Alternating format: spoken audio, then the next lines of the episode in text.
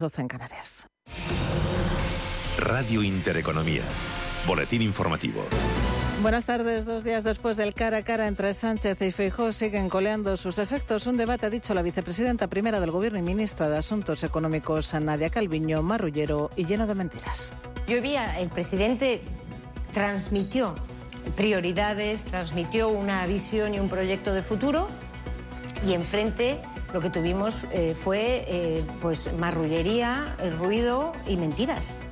Eh, una ausencia total de proyecto de política económica.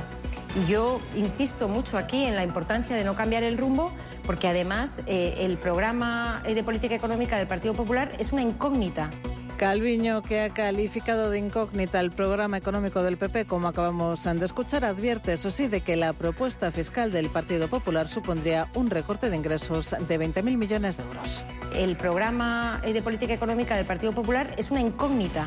Lo único que sabemos, y nos lo hemos analizado y lo hemos estudiado, el programa publicado, es que supondría una rebaja de ingresos públicos de unos 20.000 millones de euros, con carácter estructural un aumento de un punto y medio del déficit estructural de nuestro país, salvo que haya una agenda oculta de recorte masivo de los gastos, que no aparece por ningún lado.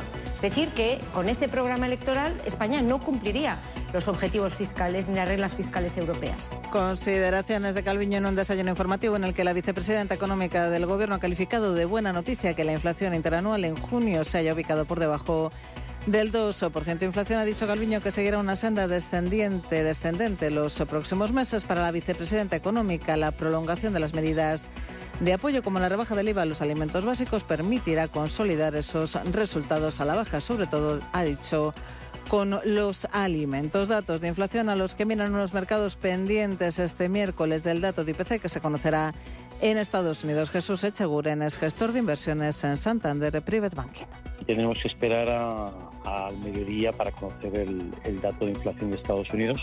Se espera que la general salga en el 3,1% frente al 4% del mes anterior y que la subyacente sea del 5% frente al 5,3% del mes anterior. Subyacente le cuesta más, que hay unas altas tasas todavía de ahorro porque hay un mercado laboral que es, es muy fuerte. Que este mes eh, pues el mercado ahora mismo sí que está descontando una subida de tipos de interés este, este mes a finales en Estados Unidos, tanto en Estados Unidos como en Europa. Pues bien, pendientes de la publicación de ese dato de inflación en Estados Unidos, las plazas europeas operan en positivo. El IBEX 35 sube un 0,47%, se colocan los 9.374 puntos. París arriba un 0,68%, el DAX Etra alemana sube un 0,86%, mientras que el Eurostox 50 camina con un repunte del 0,84% a 4.322 puntos. En el mercado de divisas, el euro recupera el nivel de los 1,10 en dólares, se compra y vende hasta ahora a 1,1021 dólares en el mercado de materias primas. Sube tímidamente el barril de referencia.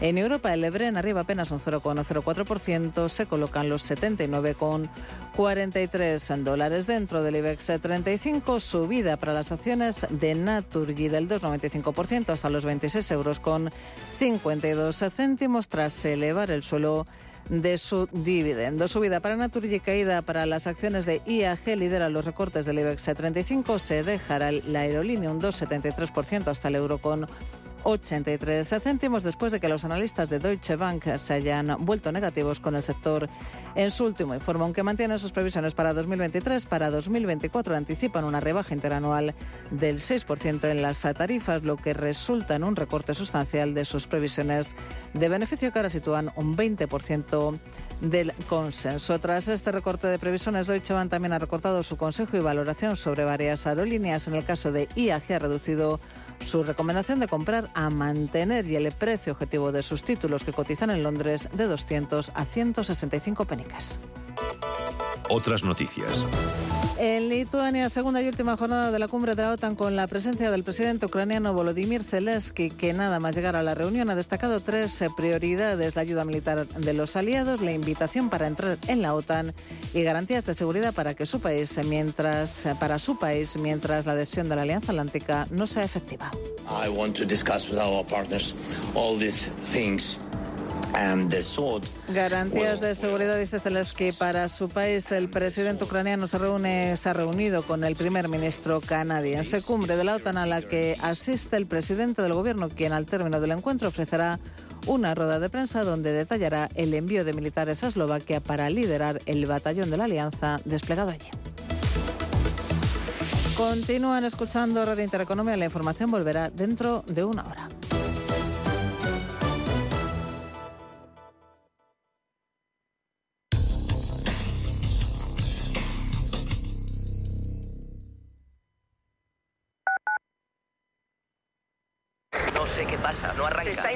Todo el garaje. Es mi hija, necesita un médico. En estos momentos, ¿qué seguro elegirías? Elige Mafre, el mejor servicio 24-7 en acción. Y con las ventajas de tener todos tus seguros, coche, hogar, salud, empresa y vida, en la misma compañía.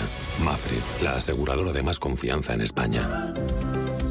¿Le deben dinero? ¿Tiene facturas impagadas? Cobro Ágil le ayuda a recuperar su dinero. Avalados por nuestra amplia experiencia en recobros, actuamos de forma amistosa y judicial. Cobro Ágil trabaja a éxito. Cobramos cuando usted cobra. No espere más. Consulte su caso sin compromiso en cobroágil.com o llamando al 91 543 7075 y no renuncie a recuperar lo que es suyo. Radio Intereconomía es la mejor plataforma para dar a conocer, relanzar y poner voz a su empresa. Nuestro equipo comercial le asesora para conseguir sus objetivos. Contacte con nosotros. Teléfono 91 999 2121 y en el mail comercial arroba intereconomía.com. Radio Intereconomía, la radio de las empresas. Mamá, quiero ir en Zeppelin a los fiordos. Pero, ¿eso está muy lejos? No, son dos de las más de 30 atracciones de Parque de Atracciones de Madrid. Este verano junto a Bob de Esponja, Patrulla Canina, Tortugas Ninja, empápate de parque en Parque de Atracciones de Madrid. Además disfrutarás del musical Dancing Queen, online desde 22,90 en parquedeatracciones.es. ¿Conoces el restaurante Sidrería Donosti en Madrid? Sí, en el barrio de Argüelles, el de la sidra natural de Astigarraga. Y el de la mejor tortilla de bacalao, el chuletón, los pescados a la parrilla y muchas delicias más de la cocina vasca. Sidrería Donosti, Luisa Fernanda 21 en Argüelles. 91 540 1976. Sidreriadonosti.com. Te tratarán como en casa.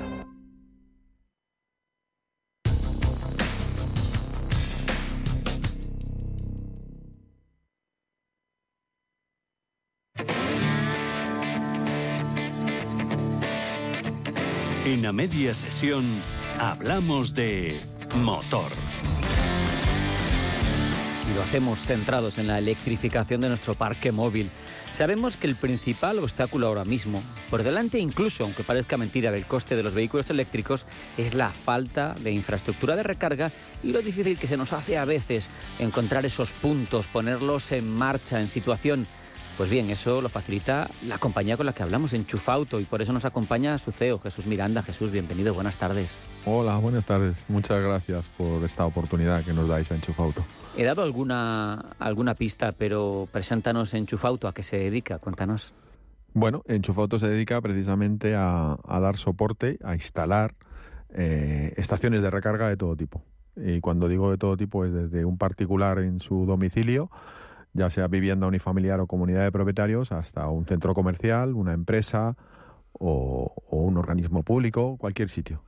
Vosotros que lleváis años dedicados a esto, supongo que habéis visto una evolución del negocio, de los cargadores, eh, las aportaciones de los vehículos o, las infraestructuras, ¿no? Eh, que han ido evolucionando, que han ido cambiando, ¿no? En estos años. Sí, ha cambiado muchísimo. Enchufauto se creó hace años cuando no había coches eléctricos.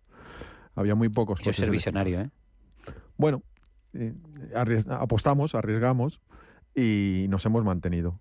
Y, y creó esa ilusión y hemos visto evolucionar el negocio. Hemos visto como las, las marcas de coches que antes no contaban con ello, ahora todas las marcas de coche tienen su coche eléctrico o su híbrido enchufable. Qué bueno. Eh, también tenemos que hablar de la infraestructura global, ¿no? Por un lado, la que tienen los, eh, los ciudadanos, eh, sus comunidades. Muchos vivimos en, comunidades con 200 eh, viviendas, con nuestro propio parking. se ha facilitado mucho, se ha cambiado, ¿no? Porque incluso legislativamente se han hecho modificaciones para que eso no sea una odisea el poner un punto de recarga en tu casa, ¿verdad?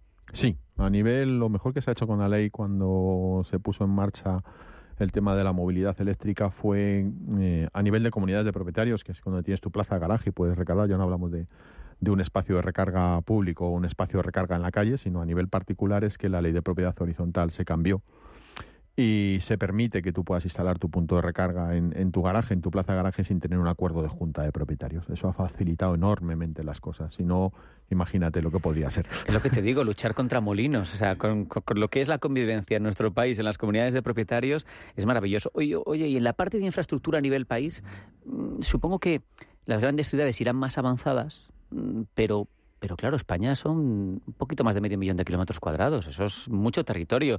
Y yo creo que en eso todavía nos falta mucho. Que una parte buena para vosotros es que hay mucho margen para, para instalar puntos de recarga por todo el país, ¿no? Sí, sí, eso, eso, es, eso es cierto. Nos queda mucho a nivel de a nivel de infraestructura. Nos queda muchísimo por avanzar. Ahí Europa, como siempre, nos lleva un poquito la, nos lleva un poquito a la cabeza. Eh, y ahí es más complicado si bien la ley se hizo muy bien para el tema de particular, para el tema de abrir una electrolinera, que sería el sustituto de la gasolinera, donde puedas tener una recarga ultra rápida, donde Chufauto también tiene sus actuaciones y somos capaces de, de, de, de instalar una, montar una electrolinera sin ningún tipo de problema, pues ahí la cosa se complica. Porque tú vas a montar algo en medio de una autopista o en medio de un páramo y ahí necesitas recursos. Recursos que, que puedan hacer funcionar esa electrolinera y entonces estamos hablando ya de centros de transformación, de traer la luz hasta allí con una potencia. Muchos actores implicados, Exacto. ¿no? Atravesar terrenos, conseguir permisos del ayuntamiento. Ahí la ¿Es cosa complicado lo de los permisos de obra, Jesús?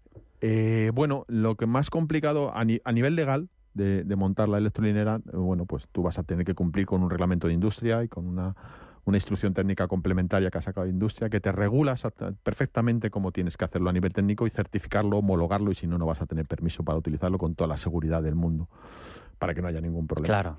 Eh, es importante siempre hablar de la seguridad y Enchufauto en ese aspecto siempre cumple con toda la normativa al pie al pie de la, de la, de la, de la regla. Eh, y lo otro es dónde vayas a ponerlo.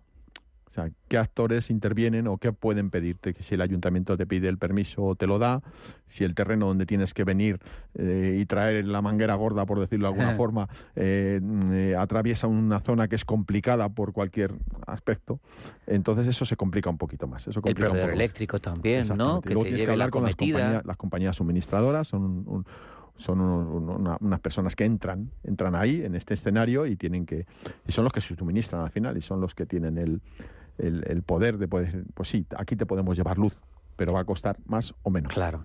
Al final Jesús nos compensa, ¿no? Apostar, ahorrar con el vehículo eléctrico, ¿no? Es, eh, el balance es, es, positivo, ¿no? El balance es muy positivo. Yo creo que el balance es muy positivo. Eh, eh, se está regulando cada vez más. Ahora mismo ya a nivel de parkings, tanto entidades públicas como privadas, si tienen determinados números de plazas, están obligados a poner X eh, cargadores dependiendo del número de plazas que tengan. Y eso es una, es una cuestión inevitable. O sea, eh, las grandes compañías eh, multinacionales obligan a sus, o obligan, o si tienen coche de empresa, que sean coches ya híbridos o, claro. o, enchufables. O sea, se está mirando, pues se está modelando por la movilidad, por, por, por, tener un mundo, un medio ambiente más, más, más libre, más, más limpio, evidentemente y no quiero tampoco dejar pasar vuestros cargadores, ¿no? O sea, la oferta que vosotros tenéis, las, lo que posibilitáis al cliente, supongo que con tanta experiencia, habiendo sido pioneros, habéis estudiado lo que conviene, cómo conviene, cómo es la forma mejor, ¿no? Sí, es una cuestión de experiencia. No. Claro. Eh, yo veo nuevos actores en el sector de los cargadores todas las semanas. Es normal, es un negocio incipiente, pero pero nosotros tenemos una experiencia que es la que nos vale para aconsejar a nuestros clientes. Nosotros hemos llegado a fabricar nuestros propios cargadores, Enchufauto fabricó sus propios cargadores, su línea de diseño y, y, también colabora con las principales marcas de cargadores que hay a nivel mundial, no solamente en España. En España hay buenos fabricantes de cargadores, afortunadamente. ¿Está homogeneizado o cada uno tiene su enchufe, vamos a decir? Está completamente homogeneizado. Es decir, existen unos tipos de conexiones estándares. Con los que se rigen que tienen que ir acorde a los fabricantes. Claro. Tú fabricas un tipo de enchufe, tipo 2 meneques, que es lo más usual, que es lo más técnico, por decirlo técnicamente, y el coche tiene que tener en el otro lado un tipo 2 meneques que coincida. Claro. Esto es tan sencillo como que si te traes una clavija americana de la, de la luz... No entra. No entra. Pues esto es tan sencillo como... Y eso está completamente homogeneizado. Oye, y en la construcción, te pregunto, no tanto en todo el parque que ya hay construido, que es evidente que ahí pues influye todo lo que nos decías, ¿no? La ley de propiedad horizontal, ponerlo, que no hay que pedir permiso ya, pero lo nuevo que se construye.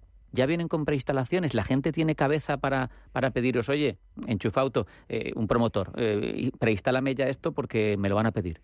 Hay, hay, aquí tenemos dos vertientes. Una es que si el edificio mm, tiene una determinada antigüedad, Enchufauto tiene que ir a hacer, hacer una preinstalación, que le conviene. ¿Por qué le conviene? Muy sencillo, porque como el vecino de la Plaza 52 puede hacer su instalación y viene luego el de la 54 y hace su instalación y así sucesivamente. Al pues sería un lío, sí, Exactamente, se convierte, se, convierte en, una cosa. ¿Qué es lo que aconsejamos a las comunidades de propietarios? Pues que hagan una preinstalación y Enchufauto se lo ofrece. En ese aspecto tenemos maquinaria especial para hacer en los edificios que no, no, no tienen de esa preinstalación, Enchufauto se la hace. Y luego, según la norma nueva de hace 3, 4 años de, de edificabilidad, los edificios nuevos que se entregan ahora tienen que tener un tanto por ciento de eh, preinstalación ya hecha. Qué bueno.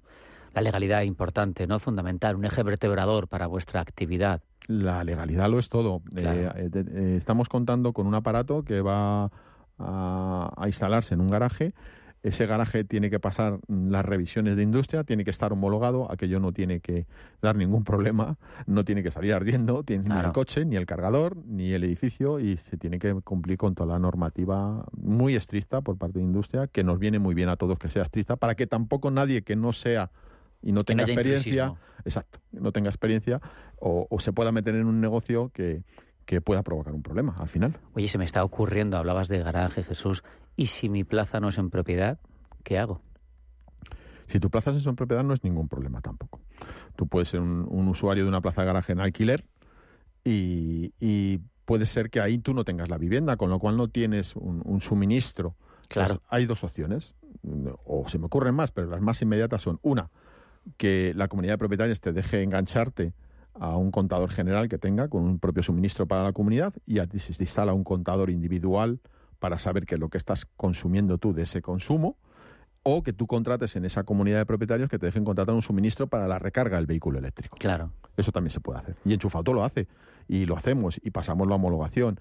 Y eh, abrimos el expediente con la compañía eléctrica que sea. Madre mía, eso es una tranquilidad. Porque luchar contra, contra la burocracia como individuo no tiene nada que ver con que lo haga por ti alguien profesional y que tenga experiencia, Jesús.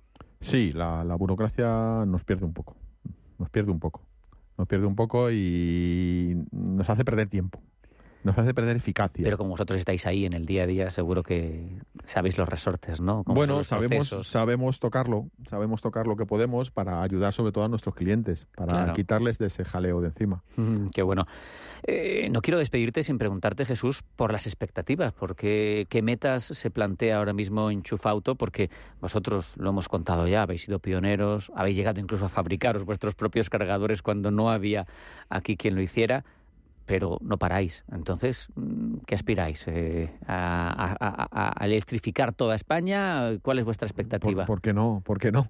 claro que sí. Si creas una empresa y has tocado un sector que está creciendo, Chufauto aspira a lo máximo y es hacer el máximo número de instalaciones posibles en todos los sectores, eh, público y privado grandes y pequeños y esa es importante que quede claro eso particular también sin problema no hace falta ser una empresa no no no no para nada para nada particulares es una parte muy importante de nuestro negocio. Qué bueno, pues con eso nos quedamos. Jesús Miranda, CEO de Enchufauto. Ha sido un placer hablar contigo y conocer este mundo interesante y que está aquí y que va a ser una constante en el futuro de los cargadores y de los vehículos eléctricos. Muchas gracias. Muchas gracias a vosotros. ¿Banco español con depósitos al 3%? Sí, MyInvestor. ¿Qué? MyInvestor. Un banco online con depósitos al 3% a seis meses y protegidos por el Fondo de Garantía de Depósitos Español. Alucino. Abre tu cuenta y alucina con un 3%. Este producto financiero tiene un indicativo de riesgo 1.6. Para más información, consulta www.myinvestor.es. España necesita un cambio de rumbo que nos permita proteger lo que de verdad importa. Como candidato a la presidencia del gobierno, Santiago Bascal se compromete a construir la alternativa. Vox va a terminar con todas las leyes que dividen y destruyen. Va a reconstruir todo lo que han derribado. Y va a devolver la voz al pueblo español para que recupere las riendas de su destino. Este 23 de julio, vota lo que importa. Vota Vox. Tan, tan, tan. Tan, tan. La cuenta online del Santander es tan, tan fácil de abrir que lo puedes hacer desde donde quieras. Santander en digital es Santander. Santander, por ti, los primeros. Consulta condiciones en bancosantander.es. Muévete con Alquiver y preocúpate solo por tu negocio, sin sorpresas, sin penalizaciones y con todo incluido en una sola cuota. Visita alquiver.es y elige tu vehículo. La vida está cambiando y la economía también. ¿Has escuchado términos como Bitcoin, Ethereum, NFTs, Web3 y aún no sabes bien qué significan? En My Economy te lo explicamos. De lunes a viernes de 3 a 4 de la tarde con Pedro Fontaneda en Radio Intereconomía.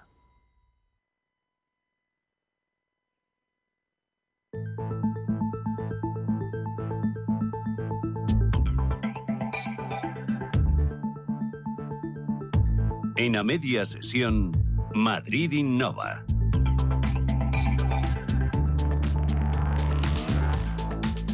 En la actualidad el uso de la tecnología se ha vuelto indispensable en casi todos los ámbitos de la vida. Sin embargo, eso también implica la necesidad de tomar medidas de seguridad para proteger la información personal, empresarial y gubernamental de los ciberdelincuentes. Para hablar de las soluciones que se ofrecen ante este problema, hoy nos acompaña Miguel de Castro, ingeniero en CrowdStrike, eh, compañía de ciberseguridad especializada en la protección del endpoint, de los datos y de la identidad desde la nube. Miguel, muy buenas tardes, bienvenido.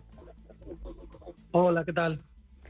Pues encantados eh, de hablar contigo y mm, de saber algo más eh, sobre cómo protegernos. ¿Cuáles dirías tú que son las principales vulnerabilidades de las que se aprovechan los ciberdelincuentes? Bien, hoy en día hay básicamente dos, eh, si bien hay un montón de formas de explotar nuestros sistemas, pero básicamente por un lado, los sistemas no parcheados, es decir, que no están actualizados la última versión del, software que, contienen, es uno de los principales vectores, y sin duda el que ha experimentado un mayor crecimiento son todos los ataques relativos a lo que llamamos identidad, es decir, el atacante de alguna forma consigue nuestras credenciales y las utiliza. Entonces, bueno, para los sistemas de defensa es complejo, eh, a no ser que estén especializados en protección de identidad, en poder defendernos, eh, porque cuando un atacante utiliza una credencial válida y se conecta, se conecta a un sistema, pues es complejo determinar si es la persona o no es la persona eh, propietaria de esas credenciales. ¿no? Son, son estos dos, quizá los, dos principales eh, riesgos que hay hoy en día. ¿Ha crecido mucho la ciberdelincuencia en los últimos años? Sí, estamos viendo prácticamente un 50% de incremento cada año y es algo exponencial. El motivo principalmente es el propio dinamismo tecnológico, es decir, aparecen nuevas tecnologías, em, esas tecnologías son susceptibles de ser atacadas y los atacantes que lo saben, bueno, buscan los fallos y, lo hacen. Me imagino entonces que para ser eh, ciberdelincuente uno también tiene que saber bastante de informática, ¿no? No puede ser ciberdelincuente cualquiera.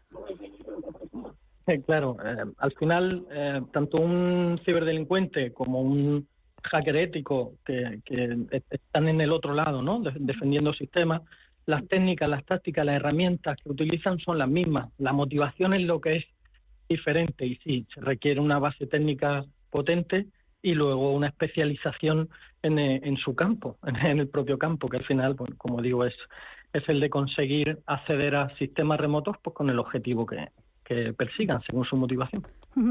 ¿Cuáles son los objetivos más comunes de los ciberdelincuentes? Es decir, ¿cuáles son los delitos que más se producen? Cuando hablamos de ciberdelincuentes, porque es, es importante entender que están los ciberdelincuentes, que su motivación es puramente la económica. Entonces, para este tipo de atacantes, que su motivación es económica, el ransomware sigue siendo una de las principales eh, vías eh, para monetizar sus acciones. Cuando hablamos de ransomware, hablamos de un software malicioso que los atacantes instalan en los sistemas de la víctima, cifran todos los datos, de esta forma los eh, inutilizan y la única forma de poder recuperarlos es pagar el rescate de esos datos. Adicionalmente, se llevan muchos datos eh, de esa organización y como medida de presión eh, realizan lo que se llama la extorsión del dato, es decir, si no me pagas para que te descifre los sistemas, voy a ir vendiendo o publicando esta información que te he robado, ¿no? Entonces, bueno, es, eh, es quizás la forma en la que hoy en día monetizan, o ya desde hace unos años monetizan de forma más directa. Y como digo, dependiendo del tipo de atacante, no es lo mismo un ciberdelincuente que lo que busca monetizar, que un hacktivista, que es como un activista de toda la vida, pero que utiliza los sistemas de información para dar relevancia a, bueno, al, objetivo que, que persigan y luego tenemos los em, eh, grupos patrocinados por Estado-Nación, los APTs, em, que su motivación e intención va definida pues por los intereses geoestratégicos del país, que generalmente lo que hacen es robar información. Desde luego es, eh, es todo un mundo. ¿Y qué tipo de empresas u organismos oficiales, Miguel, están en el punto de mira de los ciberdelincuentes? ¿Cuáles son especialmente atractivas para ellos? Concretamente, los ciberdelincuentes buscan organismos, tanto públicos como privados, en los que los sistemas informáticos sean vitales para su desempeño. Em, de esta forma, eh, lo que se aseguran es que van a cobrar o, que es más probable que puedan cobrar ante un pago de un rescate, por ejemplo. ¿no? Entonces, bueno, buscan, eh, como digo, eh, sistemas productivos, buscan sistemas de la información, buscan empresas que den servicio a otras empresas, por ejemplo, de telecomunicaciones, porque así acceden a un abanico mucho más amplio de, posibles organismos. Hemos visto muy recientemente en muchos ataques al sector sanitario. El ejemplo más claro es el Hospital de Clinic, que sufre un ataque eh, devastador. Eh, ¿Por qué? Pues como digo, cuando te dejan inutilizado, por ejemplo, en este caso un hospital, sin listas de pacientes, sin historiales clínicos, sin poder trabajar, pues es más fácil que ellos puedan conseguir su objetivo, que es que le paguen para restablecer esos sistemas. ¿no? Cuando hablamos de ciberdelincuencia, no hablamos solo de una persona que se dedica a extorsionar, también hay grupos. Lo has comentado antes, ¿qué características tienen esos grupos? Primero hay que entender que el, el sistema del cibercrimen es un sistema totalmente organizado y jerarquizado. hay, hay parte de hay grupos que a lo que se dedican únicamente es al robo de credenciales, no hacen ninguna otra cosa. Esas credenciales luego las van a vender en, el mercado negro para que otros atacantes eh, puedan comprarlas y utilizarlas, ¿no? Entonces al final son grupos, como digo, unos se dedican a la fabricación de productos que utilizan los cibercriminales, programas de ransomware, de robo de datos, cualquier tipo de información. Em, luego hay otros eh, que lo que hacen es utilizar este tipo de productos y luego hay otros que a lo que se dedican es a monetizar, a, transformar en dinero pues toda esa mm, todo este flujo de trabajo que se ha ido realizando hasta que por fin han entrado en la víctima, han cifrado los sistemas y tienen, como digo, que monetizar, ¿no? Tienen que cobrar em, por el proceso. Entonces, como digo, es, un ecosistema eh, complejo y muy bien estructurado y jerarquizado y en el que tienen canales de comunicación, eh, generalmente la, la dark web, que les permiten hacerlo de forma bastante impune. Ante este mundo del que nos estás hablando, ¿qué soluciones ofrecéis vosotros? ¿Qué soluciones da CrowdStrike? desde nuestro punto de vista, eh, y nosotros a lo que nos dedicamos es a parar brechas de, seguridad. Y como estamos comentando ahora, nuestra misión es, es muy relevante. Em, el conocimiento del adversario es fundamental. Mm, en el corazón de cada ataque al final tienes un humano, un grupo de humanos, entonces conocer su motivación, intención, em, las tácticas técnicas y procedimientos que utilizan para realizar sus ataques son, em, eh, vitales. Em, y luego utilizamos todo ese conocimiento que se llama inteligencia de amenazas pues em, con nuestra plataforma, eh, la cual nos permite proteger los endpoints. Cuando hablamos de endpoint hablamos de cualquier sistema de la información, ya sea un dispositivo móvil, ya sea un servidor, ya sea un ordenador que tenemos en casa, ya sea un entorno cloud. Entonces, eh, con esa plataforma podemos, mediante diferentes técnicas y con el conocimiento que tenemos de adversarios, realizar tanto detección como prevención de este tipo de, ataques. Obviamente, a veces suceden eh, porque el, el, organismo, la organización no disponía de este tipo de sistemas o porque los atacantes han conseguido eh, saltarlos, pues ofrecemos también servicios de respuesta a incidentes. Es decir, una vez que se ha perpetrado un, ataque, pues hay que ir a restablecer sistemas, a decir quién ha sido, hasta dónde ha llegado, cómo lo ha hecho. Entonces, bueno, es, es un abanico amplio de, productos y servicios, como digo, que nos permiten trabajar desde un dispositivo móvil hasta un entorno cloud, pasando por todas las tecnologías intermedias. Y ya para terminar, Miguel, ¿qué papel juega la inteligencia artificial en temas de ciberseguridad? Pues es bastante relevante. Ahora la inteligencia artificial se ha puesto muy manifiesto y al alcance del público, con temas como ChatGPT que le permiten a la gente hablar con un entorno, pero la realidad es que la inteligencia artificial, el machine learning, se utiliza desde hace muchos años. Pongo un ejemplo muy sencillo.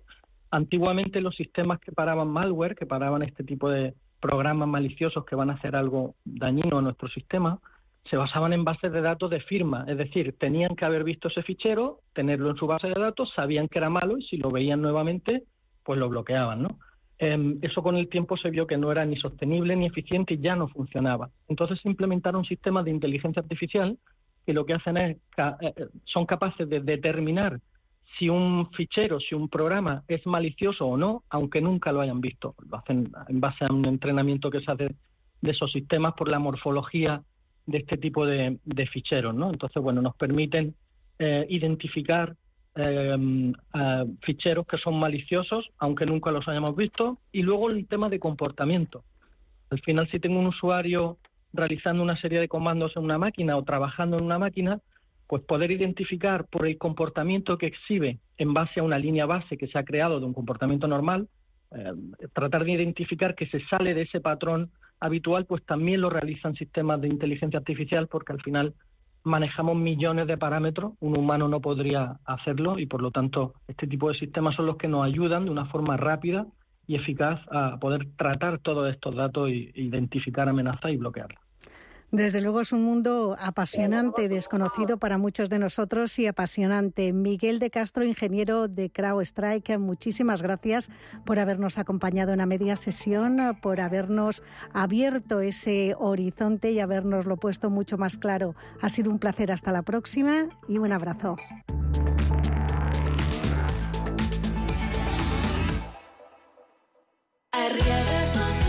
¿Te acuerdas de los gastos que pagaste cuando firmaste tu hipoteca? ¿Te cobraron tasación o notario? Si es así, debes saber que esta cláusula es abusiva y puedes reclamar su devolución. No pierdas el tiempo. Llámanos al 926 48 20 o entra en arriagaasociados.com. Arriaga Asociados. Hagámoslo fácil.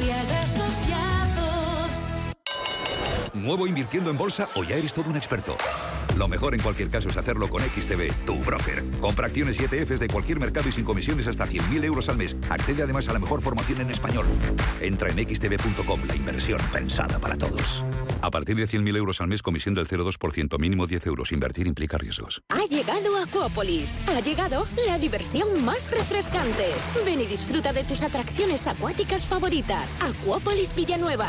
No te lo puedes perder. Centro Sol Naturaleza cuenta con un equipo de expertos con asesoramiento presencial y telefónico para valorar el mejor tratamiento que se adapte a las necesidades de sus pacientes. Vitalidad celular, iridología profesional, estudio de células en vivo, alineamiento de articulaciones, masajes y otras técnicas. Si está buscando mejorar su salud física, mental o emocional, visite Sol Naturaleza en calle Conde de Aranda 13 o llame al 91 31 31 409. Le esperamos. Convocamos la segunda edición de los premios Radio Intereconomía para reconocer el liderazgo de las empresas y la industria en nuestro país. Premios a las categorías de innovación, impacto, sostenibilidad, excelencia y liderazgo. ¿Quieres formar parte de ellos? Infórmate en premios.intereconomía.com.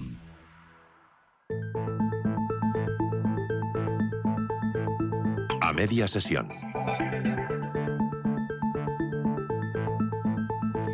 Vamos a hablar ahora del futuro del transporte. Hyperloop es un sistema de trenes magnéticos que levitan dentro de un tubo a más de mil kilómetros por hora. Han oído bien, mil kilómetros por hora. Parece ciencia ficción, pero no lo es. Celeros es la empresa española que busca liderar el desarrollo de un nuevo método de transporte sostenible de alta velocidad en Europa, inspirado en este sistema en Hyperloop. Hoy nos acompaña David Pistoni, que es consejero delegado de Celeros. David, buenas tardes, bienvenido. Hola, buenas tardes. Muchas gracias por la invitación. Es un placer. ¿Cuándo crees tú que será una realidad Hyperloop? Pues nosotros estamos trabajando para que la tecnología y la regulación puedan estar listas en 2030. ¿Y mm, cuáles son las principales dificultades a las que se enfrenta un proyecto de estas características? Pues como nueva industria y como nuevo medio de transporte, eh, al final los retos son, por un lado, que haya una regulación fuerte que dé pues la seguridad a los gobiernos de que de que, digamos, tengamos ya el, todo lo, necesario como marco de trabajo para implementar rutas. Y por otro lado, también eh, los retos tecnológicos y de seguridad, eh, ya que estamos utilizando tecnologías que, si bien están presentes en otras industrias, eh, nunca han estado presentes juntas, ¿no? Es un reto de integración y esta integración pues tiene que ir de la mano de la seguridad tanto para los pasajeros como para las mercancías. Además de reducir las distancias, eh, que eso ya es eh, impresionante, ¿qué otras ventajas ofrece este sistema de transporte? Por ejemplo, impacto ambiental. Pues en ese aspecto es uno de los puntos principales, ya que son tecnologías totalmente eléctricas y el consumo energético disminuye considerablemente, eh, ya que estamos evitando el rozamiento. Eh, ya existen trenes de levitación en, China y en Japón, por ejemplo, que con sistemas magnéticos levitan evitando la fricción con los raíles. En este caso añadimos el punto extra de que el vehículo va dentro de un tubo y en este tubo hemos extraído la mayor parte del aire. Por tanto, el rozamiento con el aire también eh, se reduce eh, muchísimo y en este caso pues podemos alcanzar esas velocidades de un máximo de unos 1.000 kilómetros por hora con un consumo energético bajo y con tecnologías totalmente eléctricas. Esto vinculado a, la mejora de la huella de carbono, en la cual ya se está trabajando de cara a los materiales, eh, por ejemplo, de los aceros o de los hormigones, eh, es también algo fundamental. Y tanto en el CAPEX como en el OPEX, ¿no? tanto en la parte de infraestructura como en la propia operación, el objetivo de, Hyperloop es eh, pues, marcar mucho la diferencia en reducción de CO2 eliminando pues, toneladas anualmente mediante redes que conecten las diferentes capitales.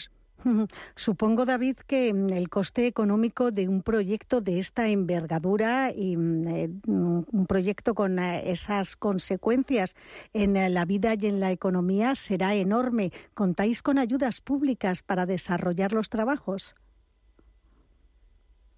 Sí, sí, somos una, empresa que, se fundó en el 16, empezó su andadura en el 2017 y hemos ido agrupando, eh, por un lado, financiación privada de, accionistas pues, de renombre e inversores que han apostado por nosotros desde el principio y en, etapas posteriores, como financiación pública que nos ayuda también a, complementar y a dar un impulso al proyecto. Yo diría que estaríamos hablando de un 60% de financiación privada, un 40% de, de financiación pública aproximadamente y somos actualmente 60, 63 personas eh, que venimos de, pues de digamos, de desarrollar proyectos de innovación, de, desarrollo de nuevas tecnologías. Es un proyecto que no es la típica, entre comillas, startup eh, con un producto digital muy rápido, ¿no? Es un proyecto industrial, es un proyecto que, requiere mucha atracción de, un ecosistema fuerte que tenemos a nuestro alrededor, empresas de construcción, eh, proveedores de, aceros, de materiales, empresas tecnológicas que nos dan apoyo, eh, incluso conexión con los fondos europeos. Entonces, en pocas palabras, somos una empresa relativamente pequeña, eh, embarcados en un proyecto muy grande que es Hyperloop y siendo uno de los siete líderes internacionales que existen hoy en día en, en el mundo. ¿Qué impacto tendrá este sistema de transporte cuando sea una realidad? Me has comentado que podríamos verlo en 2030 en la economía de los países. Pues el impacto al final, tanto a nivel de pasajeros como de mercancías, es acortar esas distancias eh, mediante una nueva solución de transporte que complemente a las soluciones que hoy en día ya existen. Hyperloop tampoco llega para sustituir todos los medios de transporte, ni mucho menos. Eh, uno de los nichos más claros son los vuelos cortos, ¿no? Estamos viendo políticas internacionales donde se están tratando de, reducir estos vuelos de cortas distancias por la ineficiencia que representan y el impacto contaminante. Y aquí, por ejemplo, Hyperloop llega para extender la capacidad de, los medios ferroviarios y capturar una parte también de, de, lo que sería la parte de aviación. Por tanto, el impacto sería pues una, digamos habilitar o incrementar nuestra capacidad de movilidad con un impacto energético reducido y por ejemplo pues las tendencias actuales de trabajar en una ciudad distinta a la que vives pues esto es una herramienta más no que permite que esto sea más sencillo. Imaginemos una especie de, red de metro pero que en lugar de conectar las diferentes partes de la ciudad pues estamos conectando las diferentes capitales a nivel continental.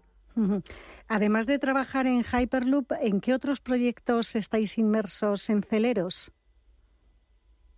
Pues justo estamos en un momento eh, muy interesante en cuanto a compañía en ese aspecto, porque estamos aprovechando todas las capacidades que hemos desarrollado y que seguimos desarrollando en el ámbito de Hyperloop para aplicarlo a otros sectores eh, más maduros, ¿no? Al final, como hemos dicho, hasta 2030 eh, creemos que aún falta recorrido para que la regulación, certificación y desarrollo tecnológico llegue a un punto de madurez comercial.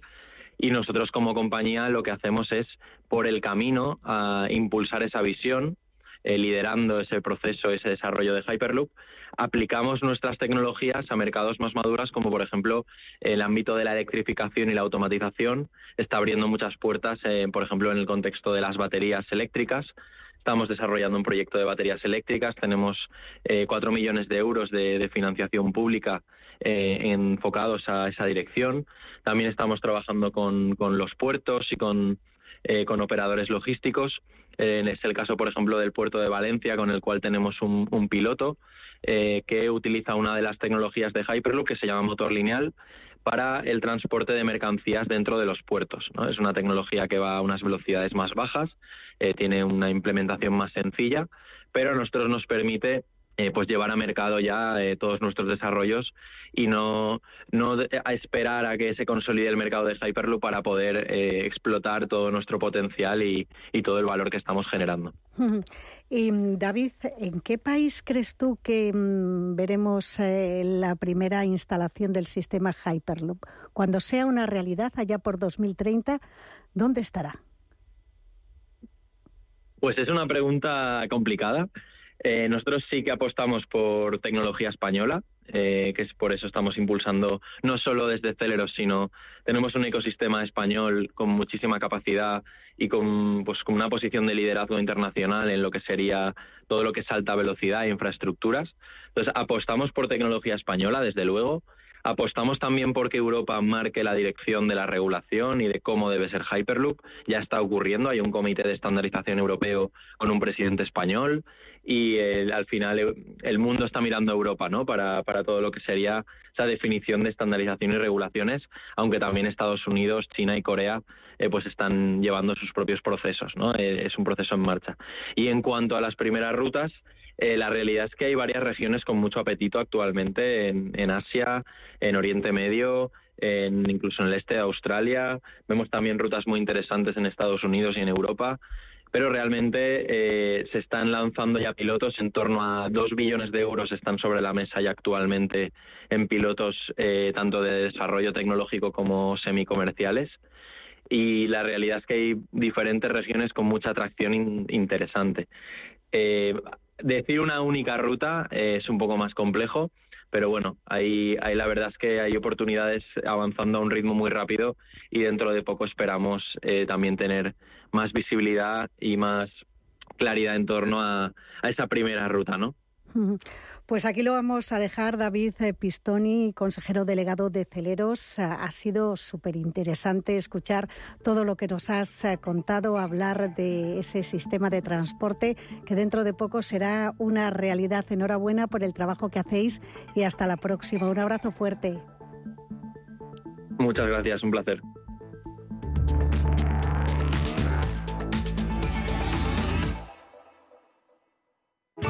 Bontobel Asset Management.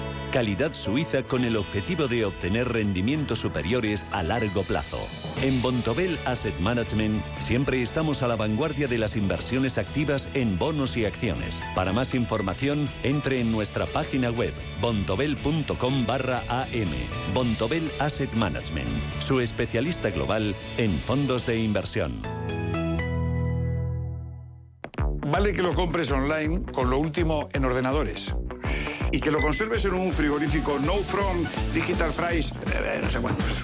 Ellos a lo suyo, a ser lo que han sido siempre. Un exquisito jamón cocido y un exquisito fuego. Yo soy de 1954. 1954 del Pozo. Que lo bueno nunca cambie. ¿Por qué Agua Sierra Cazorla es única?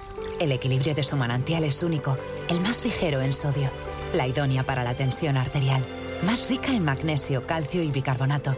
Y ahora Agua Sierra Cazorla con los refrescos saludables de verdad, sin azúcar y sin gas, más naranja y limón. Agua Sierra Cazorla, la única en calidad certificada. ¿El mejor hotel para la celebración familiar que estás preparando? En Rafael Hoteles te ofrecemos todo lo que necesitas. Salones privados con luz natural, jardines y terrazas, cuidada gastronomía, aparcamiento y un servicio profesional que te asesora en todo el proceso. Llama al 902 100 015 o consulta rafaelhoteles.com. Nosotras en la onda. Un espacio actual con diversos temas relacionados con nosotras donde se unen el diálogo, la sensatez y la buena música. Los sábados de 12 a 12 y media de la noche Nosotras en la onda. en Radio Intereconomía.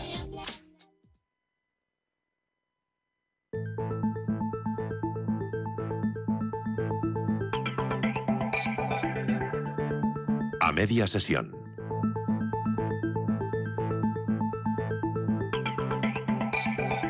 Rafa Jiménez. Hablamos ahora de Ariema, servicios de consultoría, formación especializada en hidrógeno y además fabrica electrolizadores para producir hidrógeno con energías renovables.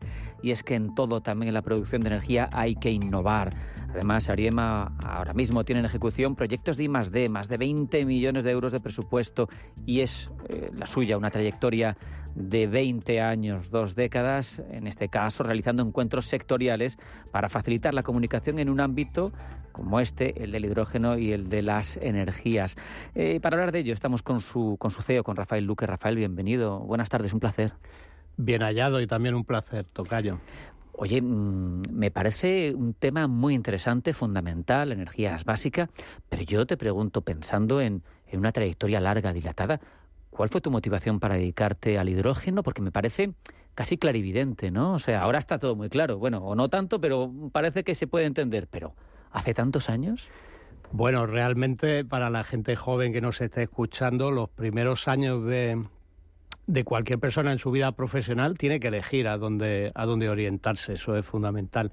En mi caso, yo soy ingeniero industrial, estuve un año en una empresa constructora y la verdad es que aquí pagaban menos, pero era muchísimo más bonito trabajar en investigación de energías limpias que, que andar por ahí dirigiendo a los que ponen los ladrillos. Fíjate, es que ahora se habla mucho de hidrógeno, de hidrógeno verde, pero pensar que en el INTA, en el Instituto Nacional de Técnica Aeroespacial, se investigaba sobre hidrógeno verde español en el año 1990, es que estamos hablando de más de tres décadas. Sin duda, hace ya 33 años y fuimos el segundo equipo de ingen- ingeniería del mundo en hacer hidrógeno verde. Esa planta estuvo operativa muchos años, hacía hidrógeno verde con un electrolizador alcalino y un sistema fotovoltaico y con, con un resultado brillante. Digamos, lo único que se ha mejorado en estos años es el precio. En ese momento era experimental, todo era carísimo, pero ahora ya estamos cerca de que sea competitivo en coste. Hay que apostar por economías de escala y esas cosas y hacerlo barato, pero sin investigación básica de ese tipo no tenemos avances. Eso lo tenemos que recordar.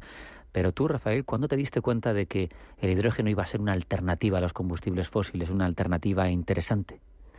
Bueno, decía un ministro árabe del petróleo que el petróleo no se iba a acabar por falta de petróleo, igual que la era de la edad de piedra no se acabó por falta de piedra. Realmente eh, esto viene eh, obligatoriamente por, por una concepción ambiental en la cual nosotros y mucho más nuestros hijos saben que la vida no puede seguir así, no podemos generar esta cantidad de contaminación y de residuos y la solución con hidrógeno que ya inventó o imaginó al menos Julio Verne en su novela La isla misteriosa, es que es perfecta. Es un ciclo virtuoso desde el agua al hidrógeno y vuelta al hidrógeno al agua en el cual utilizamos la energía y de alguna manera la devolvemos al, al planeta.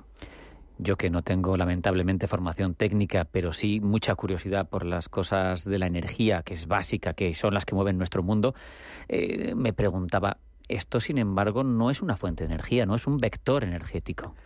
Efectivamente, Rafa, muy bien visto, porque eh, la, la, electricidad tampoco es una fuente de energía primaria.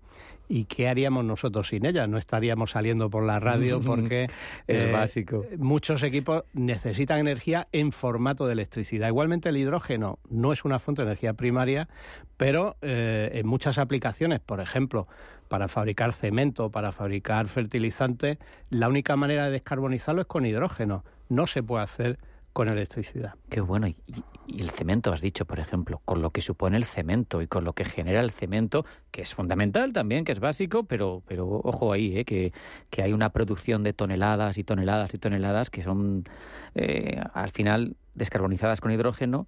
Por lo tanto, eh, se entra en ese círculo virtuoso, ¿verdad? Y en esa necesidad.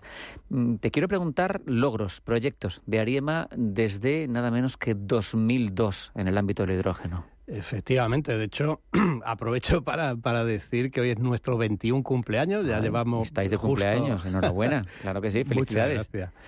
Y en esos años, pues bueno, hemos tenido años complejos porque el, el, tener una empresa pagando nómina, dedicándose al hidrógeno en los últimos 21 años no ha sido fácil. Ahora la, la, la situación es radicalmente distinta, el ciclo ha cambiado y lo que antes eran nuestros éxitos, pues eran proyectos de I más D más humildes o eran eh, una participación en un fabricante italiano de electrolizadores, pero ahora ya la carrera es mucho más rápida, ahora hay que llegar a mercado, va a haber una escasez enorme de electrolizadores en, en el mercado y por eso nuestra inversión ahora es mucho más fuerte. Ya somos 50 personas en, en Ariema, entre el equipo de Huelva y el equipo de, de Tres Cantos en Madrid y con un montón de proyectos en marcha. Qué bueno, háblame de alguno de esos proyectos de dominio público en los que está involucrada Ariema. Bueno, tenemos una amplia cartera de proyectos de I+D muy bonitos, con muchos socios. No, no me voy a arriesgar a mencionar ninguno. Siempre se te olvidaría alguno. Siempre dejaría algún amigo en, en la memoria, pero bueno, la verdad es que sí ha sido eh, importante en estos últimos tiempos la incorporación en el, en el capital de Ariema de, de las empresas Renta 4 y Grupo Alsa porque no es solo eh, eh, más capacidad económica para abordar más proyectos, sino que es un respaldo de, digamos, de reconocimiento a la trayectoria y a las expectativas que tenemos como empresa y como sector. Apuntábamos al comienzo, Rafael, eh, sobre vuestra capacidad de generar también networking, los encuentros PMH2, cuarto encuentro sectorial del hidrógeno. Cuéntanos algo de él. Bueno, pues eso es bonito. De hecho, eh, traía aquí por, por mostrar, porque yo creo que en la radio también se puede mostrar Hombre, se describe y además emitimos en YouTube, seguro que se pues puede mostrar. Pues mira, demos una preciosa publicación del año 2003, que es cuando se hizo el primer encuentro sectorial del hidrógeno. Lo organizamos desde Ariema con el respaldo de la Asociación Española del Hidrógeno y ya en el año 2003, lo que algunos calificarían como cuatro frikis. Pues pero claro, ahora te permite sacar pecho y decir, yo estaba, estaba ahí hace 20 años. Pero fíjate que, bueno, que allí había administraciones públicas, estaba el IDAE respaldando este encuentro, había empresas, aquí estaban empresas de gases industriales, había ya empresas del petróleo, o sea, eh, el boom que hay en estos años se puede, digamos, se puede percibir como una sorpresa, pero no es así. En el año 2002 en Madrid había una estación de servicio con hidrógeno y había cuatro autobuses circulando por la ciudad. Y algunas de las personas que trabajaron allí, pues ahora están todavía en, el sector con nosotros. Qué, qué, qué, capacidad de prever las cosas, ¿no? Y de anticiparse un poco a los tiempos. Bueno, al final eh, yo te agradezco esa, esas buenas palabras, pero yo, si me permite, eh, Rafa, de lo que me siento más orgulloso es de mi equipo. Al final, en 20 años ha dado tiempo a ir fichando y ayudando a poner en, eh, en el sector a mucha gente que ha hecho un trabajo maravilloso de los que yo estoy muy orgulloso. Hombre, sin equipo no se puede, está claro. Eh, ¿Cuáles son las temáticas, los, las actividades que se van a abordar en este cuarto encuentro sectorial PMH2? Pues el cuarto encuentro sectorial, que lo hacemos aquí en, Madrid el 28 de septiembre, eh, aborda todas las temáticas de la cadena de valor. O sea, estamos hablando desde la producción, los equipos que permiten hacer hidrógeno, los sistemas de almacenamiento, la logística, la distribución eh, todo el mundo de las aplicaciones, no solo aplicaciones industriales, sino en buena medida las aplicaciones de movilidad. Y de esa manera, pues lo que, lo que permite este encuentro es que, por una parte, nos vamos a reunir todo el sector, que viene muy bien, ya pasamos el coronavirus y estamos todos encantados de, de vernos las caras, darnos las manos y charlar. Y en un día muy intenso, pues podremos todos cambiar impresiones, promover proyectos, hacer eh, esto que llaman en inglés el networking, que que la verdad es que viene muy bien. E incluso para gente, para empresas que quieran sumarse al sector, pues es una oportunidad fácil, rápida y cercana de, tomar contacto con todos los protagonistas. Has dicho una cosa que a mí me ha resultado muy interesante. Cadena de valor, toda la cadena de valor. Eh, el oyente tiene que darse cuenta de que, por ejemplo, en el petróleo es imposible que España tenga toda la cadena de valor. No tenemos petróleo la movilidad del futuro, las energías del futuro van a llegar seguro a partir del hidrógeno. Y aquí podemos tener toda la cadena de valor. ¿No es así?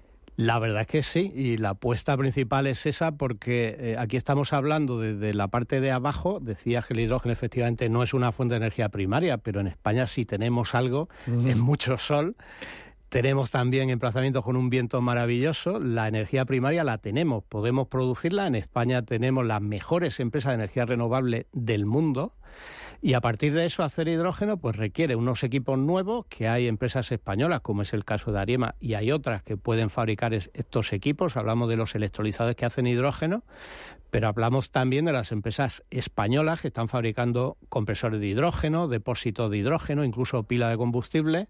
Y, de hecho esa es la parte de la cadena de valor eh, que, que de manera inmediata va a generar más puestos de trabajo de alta cualificación. Si nos limitamos solo a comprar máquinas fuera, no Estamos teniendo un problema. Claro. Oye, nos quedamos sin tiempo, Rafael, pero cuéntanos por qué eh, el que esté empezando en el sector tiene que acudir a este PMH2 de septiembre. Bueno, el encuentro sectorial es, es, una oportunidad de aprovechar lo más valioso que tenemos todos, que es nuestro tiempo. Eh, los que llevamos muchos años, pues fíjate, yo cuando empecé en el INTA, eh, mi jefe de entonces pues había ido al Congreso de Hidrógeno, que ya había Congreso de Hidrógeno y era en Hawái. y claro, eso en un organismo público, tramitar una comisión de servicio a Hawái levantó sonrisa y sospecha. Pero fue una inversión muy productiva. Pero en tiempo y en dinero aquello era complejo. Ahora, aquí en Madrid, en un día y en un evento organizado bueno, bonito y barato, que más En Madrid, el 28 de septiembre, seguro que hablamos más porque es fundamental, Rafael Duque. CEO de Ariema, ha sido un placer hablar contigo. Muchas gracias. Un abrazo. Igualmente, Rafael, un abrazo. A ustedes solo decirles que nos hemos quedado sin tiempo, hemos apurado al máximo, se quedan con el boletín. Esto es a media sesión en Radio Intereconomía. Mañana más.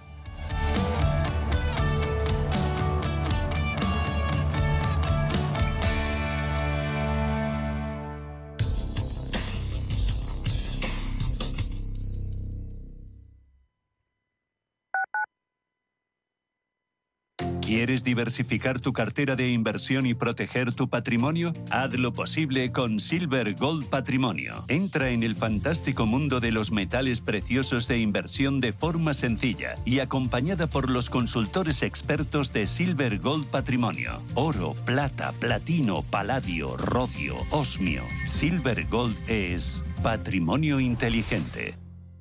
Radio Intereconomía, una excelente plataforma para anunciar tu empresa, con una audiencia exclusiva, con poder adquisitivo medio alto y que sabe lo que quiere. Teléfono 919992121 y en comercial arroba intereconomía.com. Radio Intereconomía, la radio de las empresas. Inversiones inmobiliarias Grupos Eneas, cesiones de créditos, inmuebles en rentabilidad, compra, reforma y venta, rentabilidades hasta el 12%. Infórmese en el 91 639 0347 o en info.eneas.com. Inversiones inmobiliarias Grupos Eneas. Nuestra sección de ciencia, una terapia pionera combate con éxito el cáncer de mieloma múltiple. El equipo de investigación. Apoyamos la investigación en biomedicina y salud para que noticias como esta sigan apareciendo en los informativos, dando esperanza a millones de personas. Solo es progreso si progresamos todos. Fundación La Caixa. Llegado el verano. Ha llegado la diversión más refrescante. Ven a Acuópolis Villanueva y disfruta de las mejores atracciones acuáticas como Cangaroa para los más valientes o atracciones para los más peques de la casa como Mini Waikiki, Mini Zigzag. No te lo puedes perder. Ha llegado el verano. Ha llegado Acuópolis Villanueva. Radio Intereconomía. Eres lo que escuchas.